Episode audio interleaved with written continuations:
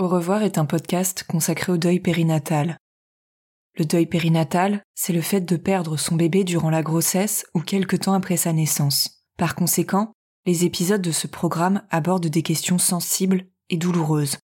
Avec mes invités, nous parlerons notamment de fausses couches, d'interruption médicale de grossesse, de mort in utero ou encore de disparition d'un enfant de quelques jours ou quelques semaines. Assurez-vous de pouvoir écouter les épisodes dans de bonnes conditions.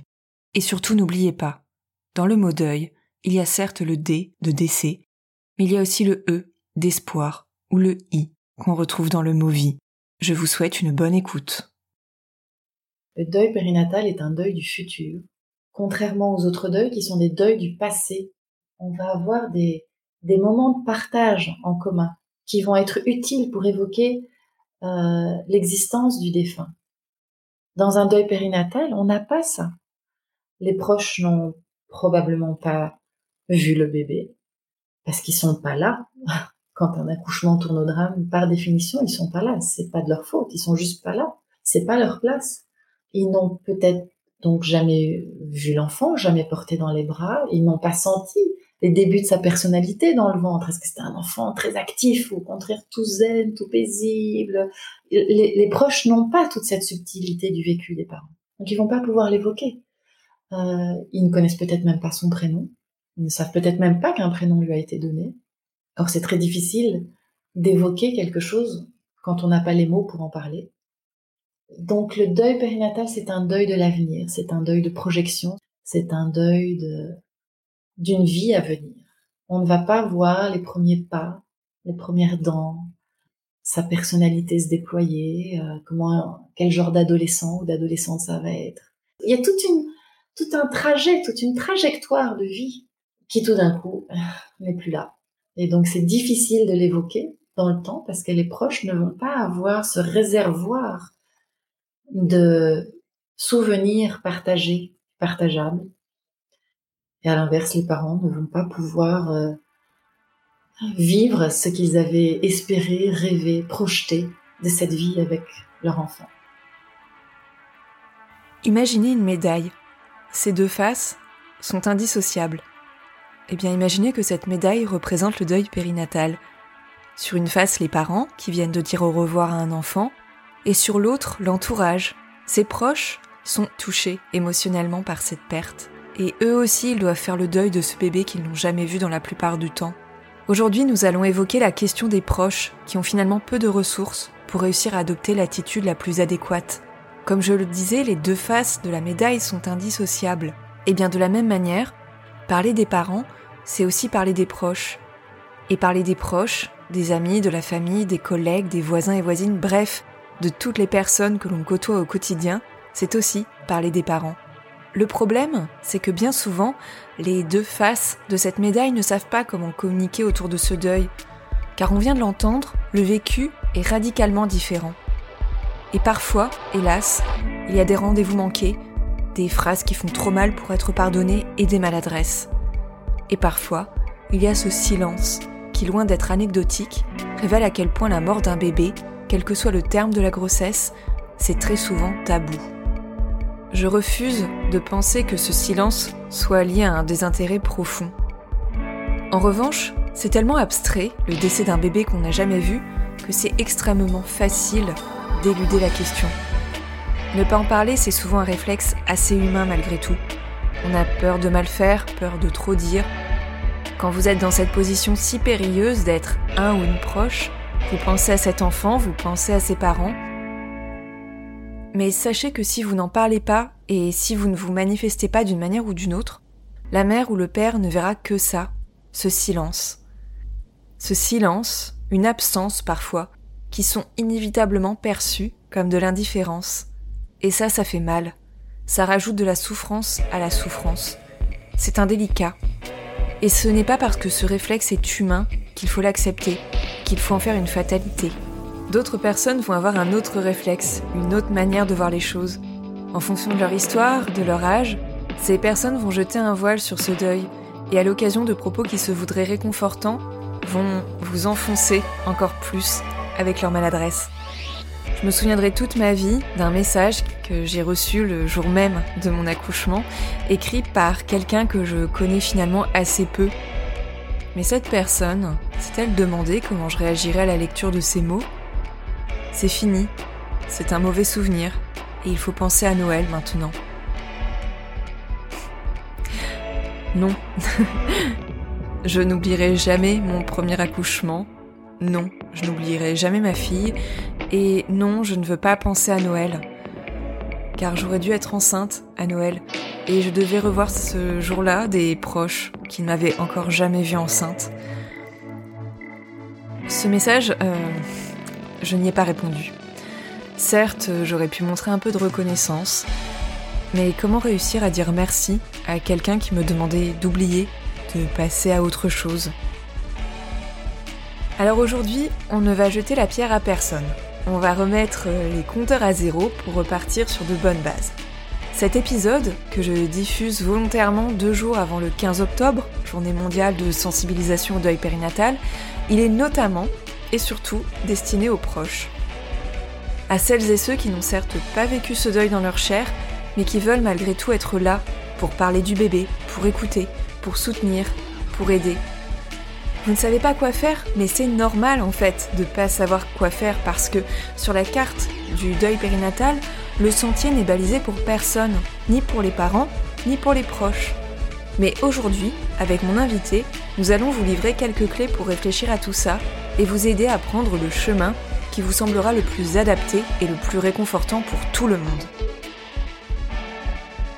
Au revoir podcast, épisode 5. Comment épauler les parents endeuillés Une rencontre avec Hélène Gérin.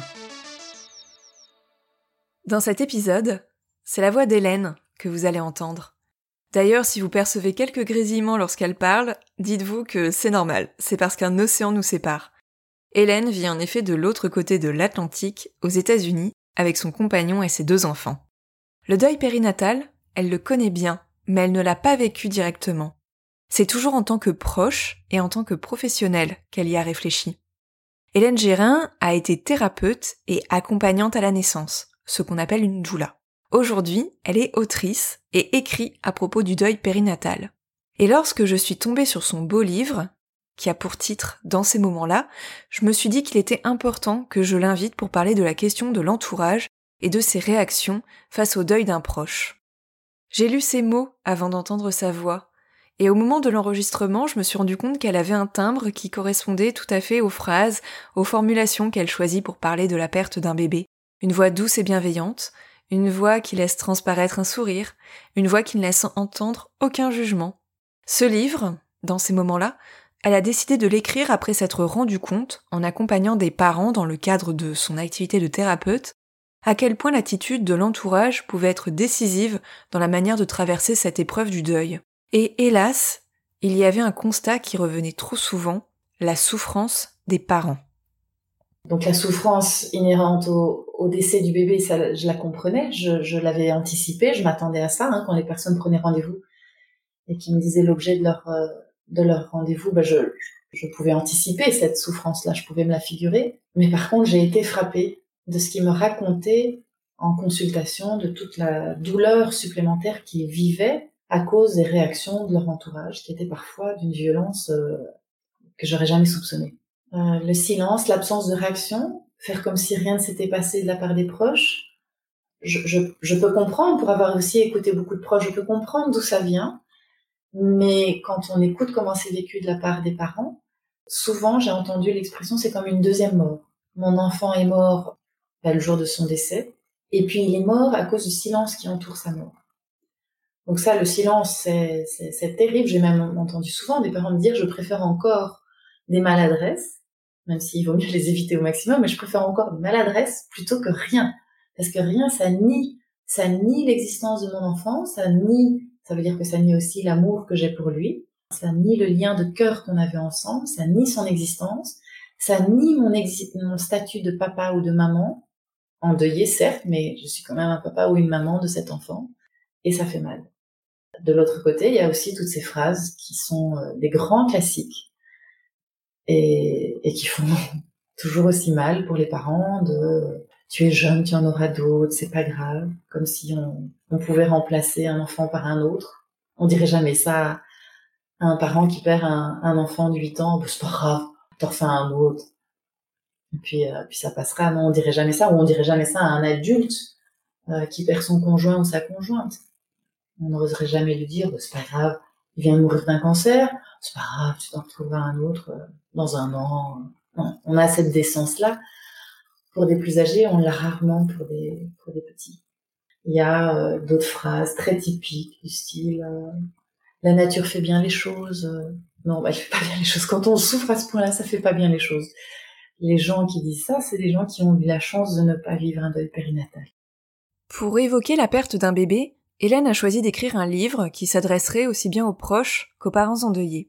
En effet, le deuil, c'est une rencontre, lorsqu'un pont est créé entre deux rives, d'un côté les parents et de l'autre l'entourage. Mais ce n'est pas facile de créer cette rencontre. Pourtant, quand on vient de perdre un bébé, il suffit parfois de recevoir un petit message pour illuminer une journée morose. Encore faut-il se sentir autorisé à l'envoyer, ce message, ne pas se mettre de barrière. En fait, il ne faut pas se mettre la pression. Ce sont souvent les choses les plus simples qui font le plus de bien. Hélène s'en est aperçue en écrivant son livre car elle a rencontré de très nombreux parents qui lui ont apporté leur témoignage. Malgré tout, quand on fait partie de l'entourage d'un parent endeuillé, il faut avoir conscience qu'on ne peut pas tout dire. On ne peut pas dire tout ce qui nous passe par la tête. Ça risque de blesser. Comme le dit si bien Hélène, s'aventurer sur ces questions nécessite un peu de préparation, d'avoir quelques repères, d'avoir des informations, comme si on allait visiter un pays lointain dont la culture nous est complètement inconnue c'est très difficile d'avoir de la compassion et donc du coup d'avoir une forme de justesse vis-à-vis de l'autre si on comprend pas son univers. À partir du moment où on a un peu le mode d'emploi, même si c'est très flou, même si c'est vague, même si c'est chaque histoire est unique, donc on va pas faire généralité et dire tous les parents vivent comme ci ou comme ça, mais à partir du moment où on a des petits points de repère, tout d'un coup on a euh, des outils pour pouvoir s'aligner sur les parents. Mais si on n'a pas ces points de repère, et on peut, avec les meilleures intentions du monde, euh, faire des gestes les plus blessants, sans, sans, même s'en rendre compte. Donc ça me paraissait indispensable de pouvoir donner des balises, parce que les parents sont vraiment catapultés dans, une, dans, dans un autre univers à partir du moment où ils apprennent le décès ou un diagnostic ou la possibilité d'interrompre la grossesse, ils sont catapultés sur une autre planète. Et tant qu'on l'a pas vécu, on a du mal à se la représenter. Et c'est normal, c'est logique, c'est légitime. Voilà, même quand on voyage dans un autre pays, si on ne sait pas du tout à quoi s'attendre là-bas, on peut faire plein de gaffes. Mais si on nous donne un peu un décodage de la culture du pays, de la langue, des habitudes, de ce que ressentent ses habitants, ben là, tout d'un coup, on peut être un peu plus euh, adéquat. sinon, on risque de mettre les pieds, euh, les pieds dans le plat avec des gros sabots et faire plus de bien que de mal. Dans son livre, Hélène Gérin propose une multitude de petits gestes dont la famille, les amis, collègues peuvent s'inspirer. Cela peut être tout simplement l'écoute. Écouter une mère ou un père parler, parler de l'accouchement, du diagnostic médical, de la rencontre avec son bébé par exemple. Si on n'arrive pas à le dire en face à face, on peut aussi écrire. Envoyer un texto pour dire je pense à toi, comment te sens-tu aujourd'hui, ça peut faire une grande différence. Et puis il y a une multitude de choses plus concrètes qui peuvent faire du bien. Participer à une cagnotte pour financer un week-end pour des parents qui ont besoin de se retrouver et prendre l'air, offrir un massage, garder les enfants, les aider à faire leurs devoirs, faire un repas, apporter le goûter. La liste est longue et chacun et chacune peut y trouver son compte en fonction de la personnalité de celui ou celle qui veut aider, en fonction des besoins des parents endeuillés. L'important, c'est juste d'être là. Mais soyons clairs, être là, ça ne fait pas disparaître la peine. En revanche, ça peut la rendre plus supportable, la mettre entre parenthèses pendant quelques instants. Pour Au revoir podcast, Hélène a accepté de livrer quelques clés pour les proches qui se sentiraient bien démunis, notamment au moment de l'annonce de la nouvelle. Le bébé tant attendu, qui devait naître dans quelques mois, quelques semaines, ou qui est né il y a quelques jours, est décédé. Mais comment réagir? La première chose que j'aurais envie de dire à des proches, qui euh, apprennent la nouvelle, déjà c'est de respirer. Parce que quand on entend ça, il y a un choc. Donc euh, pouvoir accueillir la nouvelle, juste déjà ça. Donc que le proche puisse euh, ouf, prendre conscience de ce que ça lui fait pour lui. Ça me fait peur parce que j'ai le même âge, ça pourrait m'arriver à moi. Ça me fait peur parce que la mort me fait peur tout court. Et je suis paralysée avec ce thème. Euh, ça me fait peur parce que moi, je suis quelqu'un de hyper pragmatique dans la vie. Je gère des équipes au boulot, je sais tout le temps ce qu'il faut faire, je suis en contrôle de tout. Hein, je, je gère et puis là, je suis paumée et donc ça vient toucher mon impuissance, mon insécurité à moi. Donc prendre conscience de, en respirant, de ce que ça vient créer comme peine, comme douleur, comme tristesse, pour se rendre compte que ça nous appartient en tant que proche. Pour après ne pas aller décharger ça trop vite chez les parents on peut se dire en tant que proche, bah tiens, si, si je suis choquée, si ça me fait mal d'entendre ça, si je suis triste, si et que je pleure, bah peut-être que les parents vont se dire, ah bah j'ai de l'empathie pour eux. Sauf que les parents, ils sont déjà en prise avec une peine euh, monumentale, colossale. Et souvent, il n'y a pas la bonne façon pour gérer les émotions des autres. Donc, si l'entourage a mal, et je peux le comprendre évidemment, c'est très douloureux quand surtout plus on est proche et plus on aime les parents endeuillés, ça vient faire caisse de résonance à l'intérieur quand on est proche. Mais alors de, de l'écrire dans un journal, d'aller en parler avec un, un ou une thérapeute, euh, d'en parler à son meilleur ami, à son conjoint, etc., pour pas venir tout déballer et, et décharger chez les parents. Euh, ça veut pas dire qu'il faut rien leur dire sur ce qu'on ressent, mais trouver une mesure juste et, et, et pas mettre, pas inverser les rôles, parce que ce soit les parents qui viennent, qui doivent euh, réconforter les proches. Et ça, c'est quelque chose qui arrive très souvent et qui épuise. Et puis la deuxième grosse chose qui me paraît importante, euh, c'est de s'enlever la pression de devoir trouver une formule maligne ou des mots qui vont apaiser, réconforter, des mots magiques. En fait, il faut se dire que les parents, ils n'ont pas tellement besoin d'entendre des formules bien trouvées de la part de leurs proches, ils ont surtout besoin, eux, de parler et de leur dire des choses toute simple. Demander, en fait. La, clé, c'est de demander, de pas chercher à remplir les, silences et, euh, et, à trouver la formule magique qui va, s'il n'y en a pas, mais de demander. Tiens, j'ai pensé à ça. Est-ce que ça te plairait? Est-ce que ça te plairait qu'on qu'on se prenne une soirée, que tu me racontes ce que tu as vécu? Est-ce que ça te ferait du bien qu'on aille au cimetière? Ou est-ce que au contraire, ça t'encombre? C'est pas du tout ton truc. Il y a des gens qui vont adorer, d'autres qui vont détester. Et donc de demander, on peut pas savoir, on peut pas anticiper. De nouveau, les proches n'ont pas idée, ils ne peuvent pas avoir idée. C'est normal, ils sont pas là quand ça se passe. C'est quelque chose de très intime. Quand on ne sait pas, la meilleure chose à faire, c'est de demander plutôt que de faire des suppositions ou des projections. Les projections, c'est euh, moi, euh, quand il y a un truc dur qui m'arrive, euh, je déteste rester toute seule, je, je panique, j'ai peur, je, je veux qu'il y ait du monde qui passe, je veux qu'il y ait du bruit autour de moi, qu'il y ait la télé, la radio, je, alors je vais faire la même chose pour ce parent-là. Mais peut-être que ce parent, en fait, la seule chose dont il a besoin, c'est pleurer sous sa couette, ou c'est prendre une tisane en silence, ou c'est méditer, ou c'est marcher dans les bois tout seul. Donc ne pas calquer sur l'autre de quoi il pourrait avoir besoin, mais juste demander, j'ai pensé à ça, mais en même temps, je suis pas dans tes baskets. Je sais pas ce que tu vis réellement. Alors est-ce que ça te ferait du bien ou pas? Euh, Évidemment, de de tourner cette fois sa langue dans sa bouche avant de dire quelque chose et de se rendre compte si en fait en le disant on se rassure pas soi-même en tant que proche plutôt que de vouloir rassurer le parent. Faire le tri entre est-ce que j'ai envie d'apporter des ressources ou des peurs, euh, des jugements ou de l'écoute?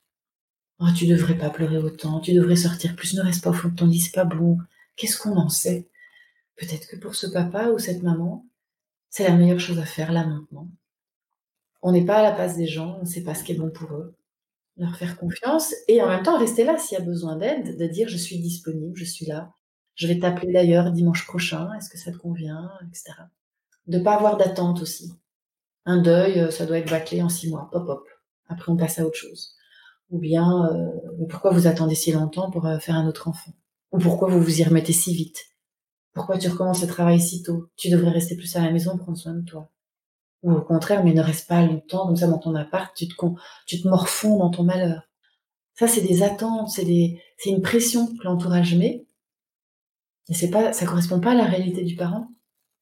Personne n'aime dans sa vie être euh, euh, sauvé à contre-cœur ou d'être euh, d'être manipulé ou d'avoir des attentes. Non, non on n'aime pas ça en temps normal. Être façonné, être mis dans un moule qui convient à l'entourage Alors quand on est en deuil, bah, ça change pas beaucoup. On n'aime pas ça, on aime encore moins ça. Personne d'autre que le parent qui peut dire pour lui-même ce qui est juste. Aider un parent endeuillé, ce n'est pas seulement lui laisser de l'espace pour s'exprimer, ce n'est pas seulement lui demander régulièrement ce qu'on pourrait faire pour l'aider, c'est aussi prendre en considération son parcours et sa peine lors de l'annonce de certaines nouvelles qui peuvent réactiver beaucoup de douleurs. Vous vous en doutez peut-être, je vais parler ici des annonces de grossesse. Dans son livre, Hélène Gérin aborde la relation des parents, et notamment des mères qui ont perdu un bébé, avec leurs amies, elles-mêmes enceintes. Pour cet épisode, nous avons longuement discuté des manières d'annoncer une grossesse en évitant d'être maladroit ou de blesser. Car oui, une annonce de grossesse, ça peut blesser, et ça blesse profondément quand aucune précaution n'est prise. Pour beaucoup de personnes, c'est complètement incompréhensible. Comment une si bonne nouvelle qu'est l'arrivée prochaine d'un bébé pourrait blesser quelqu'un? Pourtant, il suffit de prendre un peu de recul. Oui, une grossesse, pour la plupart des gens, c'est une bonne nouvelle. C'est plutôt, je dirais, une simple bonne nouvelle. Pour un parent endeuillé, ce qui est aussi valable pour un couple qui ne pourrait pas avoir d'enfant par exemple, c'est une bonne nouvelle qui entre en collision complète avec un traumatisme, un deuil, qui est lui-même lié à une grossesse ou à une naissance, ou les deux à la fois. Pourtant, combien de parents qui parfois venaient tout juste de vivre une fausse couche, de dire au revoir à leur bébé, ont vécu des annonces de grossesse complètement maladroites et inappropriées Très honnêtement, il y en a beaucoup. Et ce n'est pas Pauline, qui sera mon invitée dans le prochain épisode, qui dira le contraire. Alors que nous parlions ensemble de la difficulté de communiquer avec les femmes enceintes, elle s'est souvenue d'une annonce qui lui a fait un mal terrible trois mois après le décès d'Elias, son fils de neuf jours. Cette annonce a même eu lieu chez elle au cours d'un apéro auquel elle avait convié, avec son compagnon, des amis plus ou moins proches. Et puis une fois qu'on est tous autour de la table, euh, elle lève son verre de jus de tomate et elle dit ah bah ça tombe bien qu'on soit tous là, j'ai un truc à vous annoncer. Donc là, évidemment, je comprends, je, blémis quoi. Je me dis non, elle va pas faire ça. Et elle dit c'est peut-être un peu tôt, euh, c'est peut-être un peu tôt pour dire ça, pour annoncer ça. Mais bon, euh, bon, on a envie de vous le dire. Euh, voilà, la famille va s'agrandir. Et, et, là, je me dis mais en fait, t'es chez moi. Moi, mon enfant, il est décédé après la naissance et tu fais ça chez moi devant. Il y avait dix personnes, si tu veux je, je, suis tétanisée. Et là, Saïd, réaction complètement euh, inverse, mais tu vois, il, il, fait genre, il saute de joie, tu vois, complètement exagéré, euh, machin. L'horreur, quoi. L'horreur. Euh, moi, je me mords, euh, je me mords les joues à en saigner pour pour pas hurler. Heureusement, il y avait une de mes copines qui était là, qui a compris et qui voilà, qui m'a qui m'a vite sorti du truc. mais j'ai, tu vois, je pouvais pas m'effondrer. J'étais chez moi. Je pouvais pas claquer la porte. Enfin, c'était horrible. Je lui en ai énormément voulu. après, c'était pas une amie proche, donc voilà. Mais je me suis dit, franchement, euh, le manque de tact, euh, là, euh, c'était, c'était vraiment pas, c'était vraiment pas sympa de faire ça comme ça. Mais je pense qu'elle s'en est jamais vraiment rendue compte.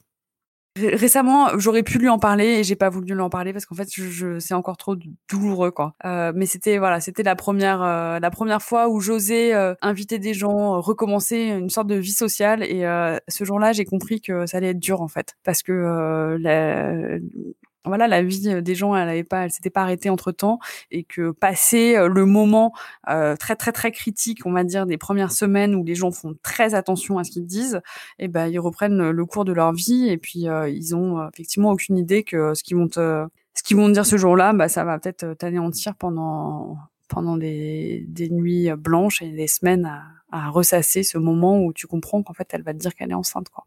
Pour autant, il ne faut pas jeter la pierre à toutes les femmes enceintes ou couper les poings avec toutes celles qui vont devenir maman. Écoutez plutôt le témoignage de Chloé, l'invitée du deuxième épisode du podcast et maman de Gabrielle. L'une de ses amies enceintes a tout de suite compris que, pour Chloé, il serait impossible, du moins pour le moment, d'aborder avec elle la question de l'enfant à naître j'ai une amie euh, qui, est tombée enceinte à, quelques semaines d'intervalle avec moi et, au début, quand elle m'a annoncé sa grossesse, on se projetait en se disant super, à l'automne prochain, on aura tous les deux nos bébés, puisque Gabrielle était prévue pour le mois de juillet et elle, globalement, ça, ça tombait sur août-septembre. D'ailleurs, je ne sais pas si elle a accouché. Je ne sais pas. Elle prenait, elle prend toujours d'ailleurs, de temps en temps de mes nouvelles en me disant, euh, elle a pris les devants, elle m'a dit, je, je sais, je, enfin, je sais pas, je me doute que c'est compliqué pour toi, mais je, je voudrais juste savoir comment tu vas et te dire que je pense à toi. Et à un moment donné, je lui ai dit écoute, je suis désolée, mais je peux pas te parler de ta grossesse et je veux pas savoir. Et elle me dit non mais tu n'as pas à t'excuser et et on se verra quand. Alors par chance, on habite dans deux régions assez éloignées, donc dans tous les cas, on se voit pas. Mais mais elle m'a dit quand tu seras prête, eh ben tu me feras signe et, et c'est pas grave, je t'en veux pas. tu, tu, tu, fais comme tu le sens, tu te forces à rien et, tu prends ton temps et, quand tu seras prête, on verra. Mais mais c'est pas parce que tu t'éloignes et que tu te protèges que que tu n'es plus mon amie. Et je voudrais vraiment la remercier parce que on se voit peu, on se voit une fois dans l'année et encore, on a passé plusieurs années sans se voir.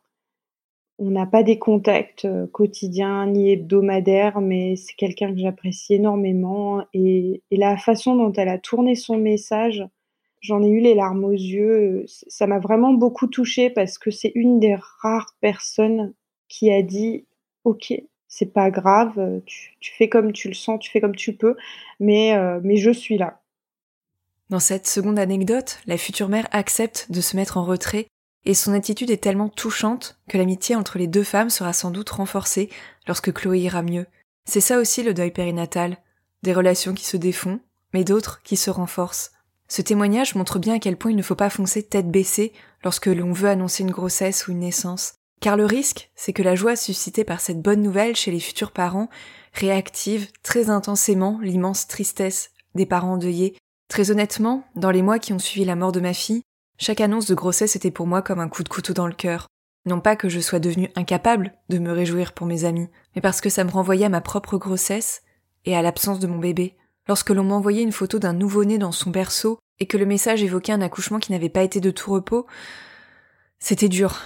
J'avais juste envie de signaler à la personne que son bébé, à elle, était vivant et que j'aurais tout donné, moi aussi, pour avoir un accouchement qui n'était pas de tout repos, mais une issue heureuse. À travers les photos qu'on m'envoyait, c'est comme si je voyais l'invisible, mon bébé qui n'était pas là, que personne d'autre que moi et mon mari n'avait vu, et que personne ne verrait. Ce que je dis là, je le fais sans amertume envers les personnes qui m'ont envoyé ces messages, parce que qui se serait imaginé me faire du mal en m'annonçant ces bonnes nouvelles Pour autant, ça veut pas dire que parce que c'est inimaginable, il ne faut pas y réfléchir. Alors Hélène, Aurais-tu des conseils pour aider les amis, les frères et sœurs, les collègues des parents deuillés à annoncer une naissance prochaine? La première chose, c'est euh, de se rendre compte que c'est pas une annonce anodine. Déjà juste de se dire ah oui, pour eux, ça va, c'est possible que ça réactive quelque chose. C'est fort possible, c'est très probable même. Et donc de prendre une précaution, précaution de langage et de dire voilà, euh, j'aimerais te parler de quelque chose. Ça, ça risque de d'activer euh, des émotions fortes chez toi, et je voudrais, euh, mais je voudrais quand même t'en parler. Est-ce que tu peux me dire quand c'est un bon moment pour toi? Peut-être dire de quoi il s'agit en un mot pour pas faire non plus une bulle de mystère tout autour, mais voilà, dire voilà, j'aimerais te parler de quelque chose, mais en même temps, je sens que ça peut être difficile pour toi, donc lis la suite du message quand c'est un bon moment, quand c'est un bon jour pour toi, par exemple. Donc y mettre euh, pas des pincettes euh, sur euh, surdimensionnées, mais faire cas de voilà, c'est quelque chose de particulier pour un parent qui vient de perdre son enfant ou même qui l'a perdu il y a des années de, ou des mois de d'entendre de, l'annonce d'une nouvelle grossesse. Donc acter ça. Voilà, je vais je voudrais te parler de quelque chose et je me rends compte que ça peut être délicat pour toi, donc si tu veux que j'arrête à un moment donné dans la conversation, tu peux me le dire, il n'y a pas de problème. Et puis après, la deuxième étape, c'est comment tu as envie qu'on en parle toutes les deux, ou tous les deux? Est-ce que tu as envie que ça s'arrête là, puis qu'on n'en reparle plus? Est-ce que tu as envie que je te montre des photos ou pas? Parce que euh, il y a des gens, comme tu dis, qui ont appris après l'accouchement que des amis très proches attendaient un bébé, et donc ils se sont dit, mais en fait, on m'a complètement exclu de mon réseau d'amis. Tout le monde était au courant sauf moi. Et cette, cette prudence, cette précaution, cette bienveillance, en fait, s'est retournée contre les futurs parents, enfin, les nouveaux parents, parce qu'en fait, les parents endeuillés, ils se sont dit, mais on nous a chassés euh, du clan social, de, de, la communauté des amis. Euh, donc voilà, demandez qu'est-ce qui, qu'est-ce qui est le plus juste pour toi aujourd'hui. Et ça peut changer, évidemment, au fil de la grossesse. Peut-être qu'à l'approche de l'accouchement, en fait, bah, on n'a plus trop envie de savoir, ou au contraire, on a plus envie parce que le temps est passé et qu'on est plus à même d'entendre euh, le bonheur des autres et que ça fait moins mal, peut-être. Donc demandez, euh, est-ce que tu veux que je te demande des photos ou pas? Est-ce que tu veux qu'on en parle? Est-ce que tu veux que, je te donne le minimum d'infos? Est-ce qu'au contraire tu veux est-ce que tu veux être invité si je fais une fête là, avant la naissance du bébé? Si je fais, est-ce que tu veux euh, venir à l'hôpital? Est-ce que ce serait une bonne idée pour toi Au contraire, non, parce que les hôpitaux c'est tellement chargé de trauma pour toi que t'as pas du tout envie de mettre les pieds. Voilà, poser la question de nouveau, tout simplement parce qu'on ne peut pas savoir ce qui se passe dans la tête de l'autre tant qu'on n'a pas clarifié les choses. Et puis la troisième étape, c'est de réfléchir à une liste qui commencerait par pour moi, sache que c'est ok que, et puis on complète. Pour moi, en tant que maman enceinte qui va bientôt avoir un nouveau, un nouveau petit, c'est ok que tu te réjouisses pas pour moi.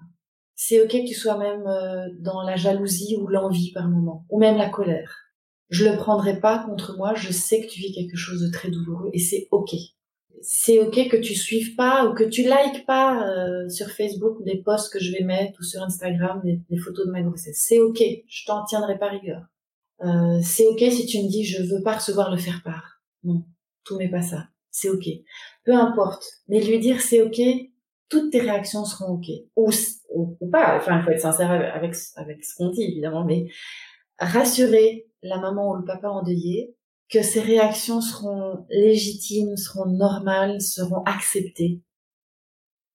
Et que ça détériorera pas la relation d'amitié qu'il y a.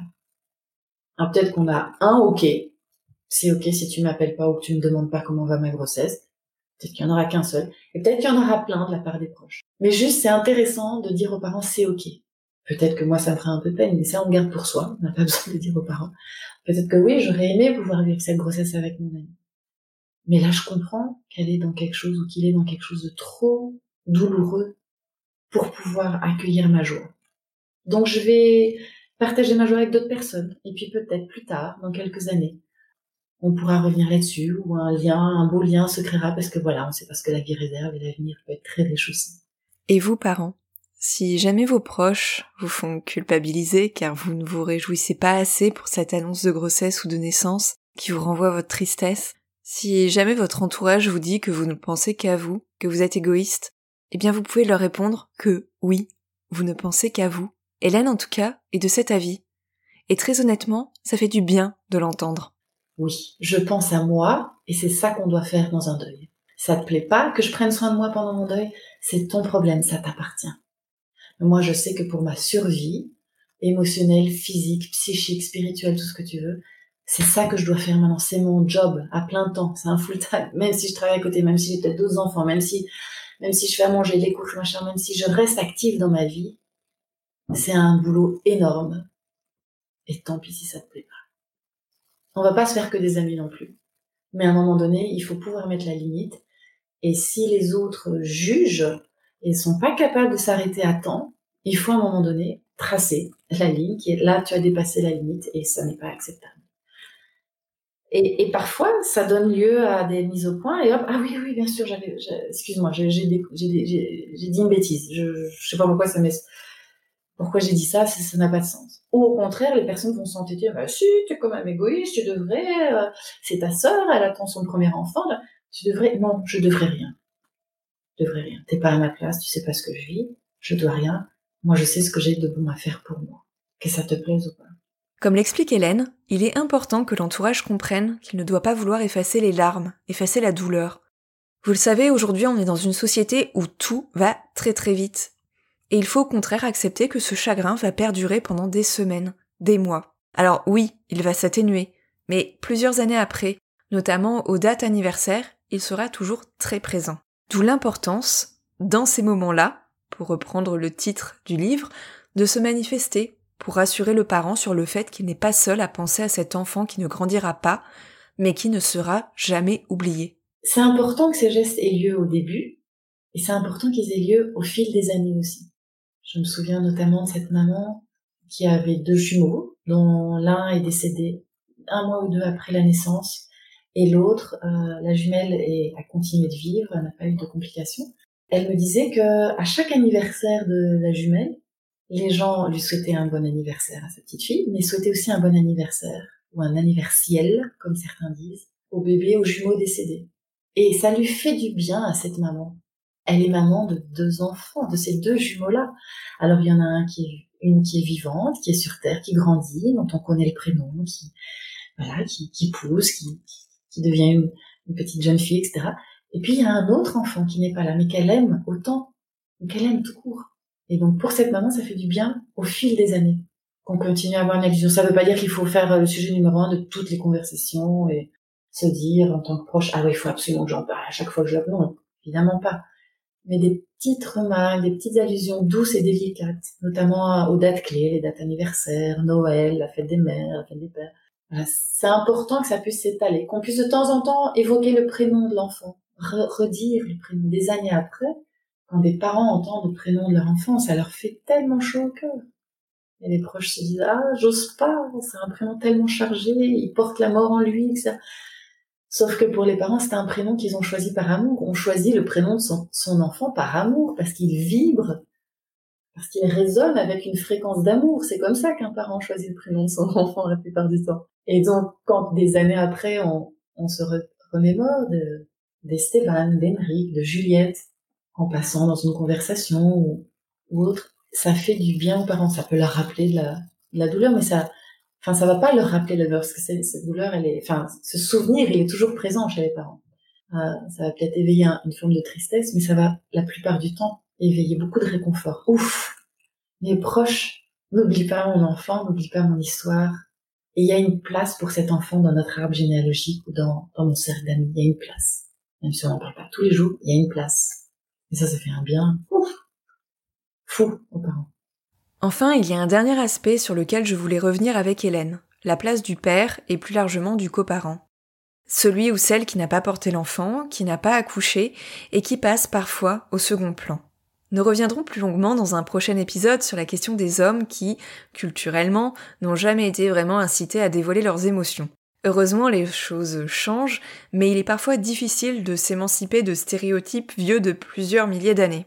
Et c'est souvent un problème dans le cas du deuil périnatal, dont le grand oublié peut parfois être le père ou le coparent.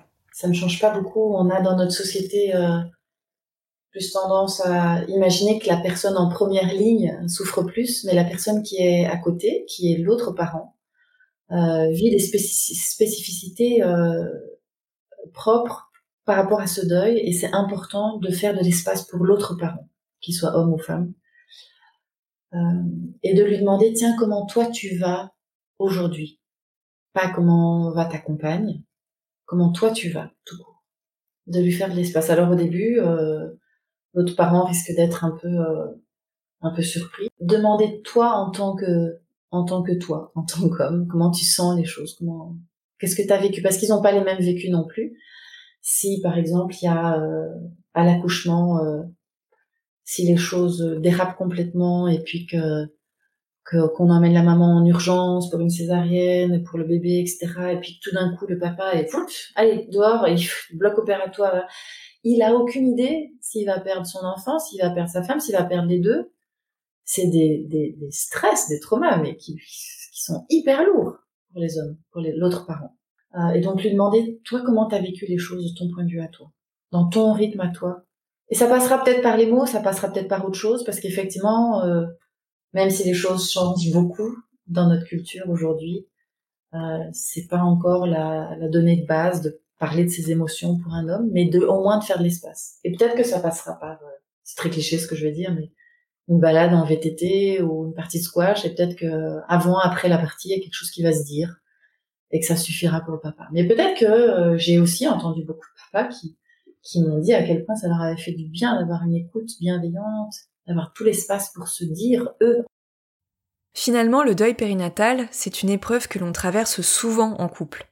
Pas tout le temps, pas systématiquement, mais souvent.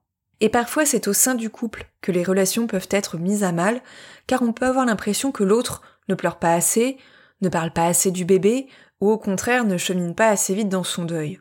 En tant que maman ou papa endeuillé, on se retrouve dans la position du proche face au second parent. Et comme n'importe quel proche, il faut réussir à être à l'écoute, à accepter les différences, mais ne pas laisser s'imposer ce silence qui pourrait faire beaucoup de mal. Le conseil que j'aurais aussi, euh, alors c'est pas vraiment à destination des proches, mais à destination de la maman, c'est de, faire confiance à son ou sa partenaire pour que l'autre fasse le deuil aussi enfin, euh, traverse son deuil à sa manière. Donc oui, on reste dans des, dans des schémas où la femme a plus de facilité à être en contact avec ses émotions, avec les larmes, etc. Et l'homme peut-être moins. Voilà, c'est très cliché, mais ça reste malgré tout encore d'actualité. Et du coup, il y a beaucoup de mamans qui se disent, mais euh, il n'a pas versé une seule larme de l'année, il évoque jamais son prénom, il passe des heures au travail. Et donc, conclusion, il en a rien à fiche. Il n'y a que moi qui pense à notre bébé. Ça, c'est une interprétation ça n'est pas forcément la réalité de l'autre parent. Peut-être que l'autre parent au travail, il, y pense beaucoup, il en parle avec ses collègues.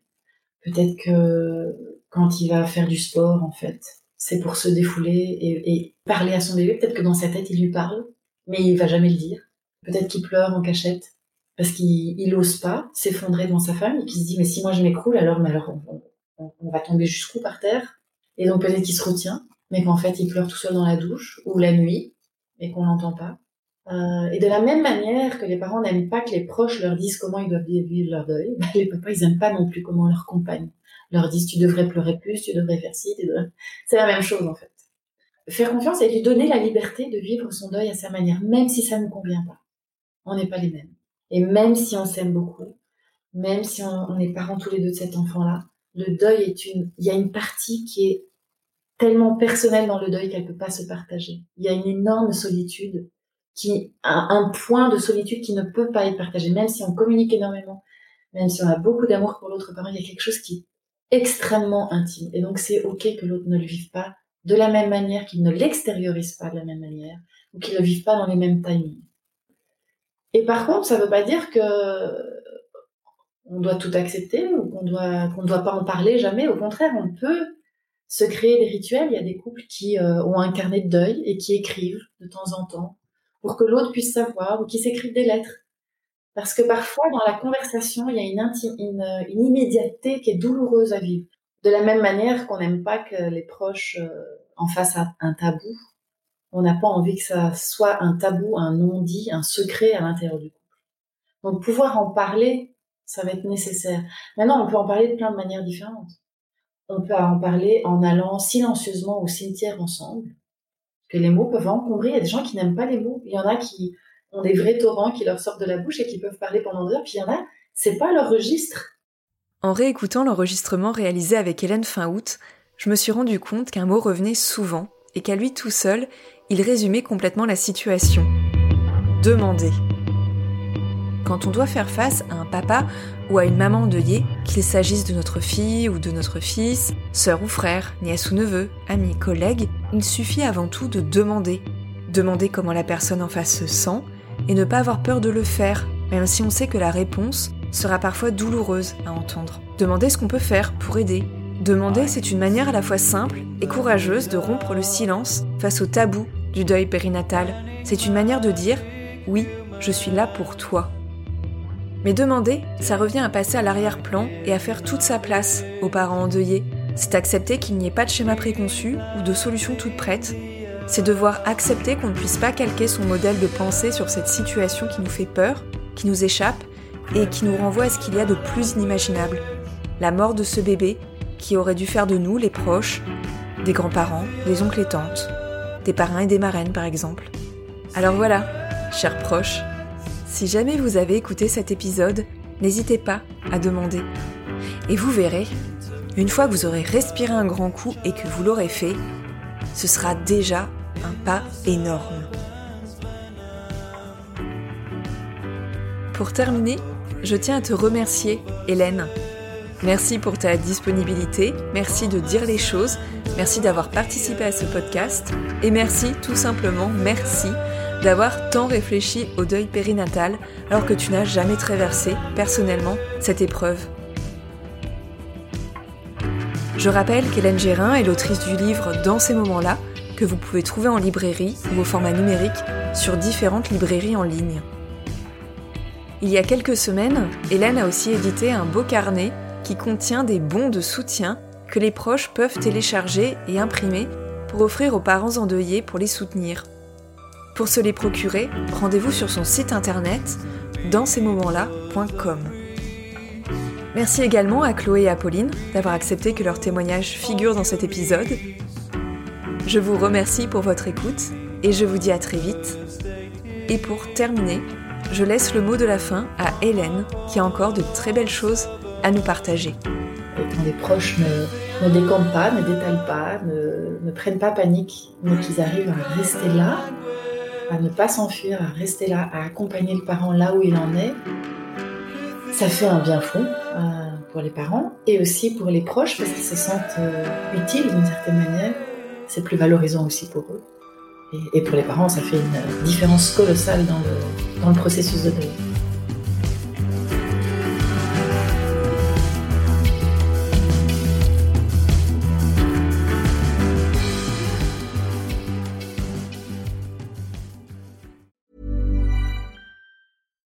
Hi, I'm Daniel, founder of Pretty Litter. Cats and cat owners deserve better than any old-fashioned litter. That's why I teamed up with scientists and veterinarians to create Pretty Litter.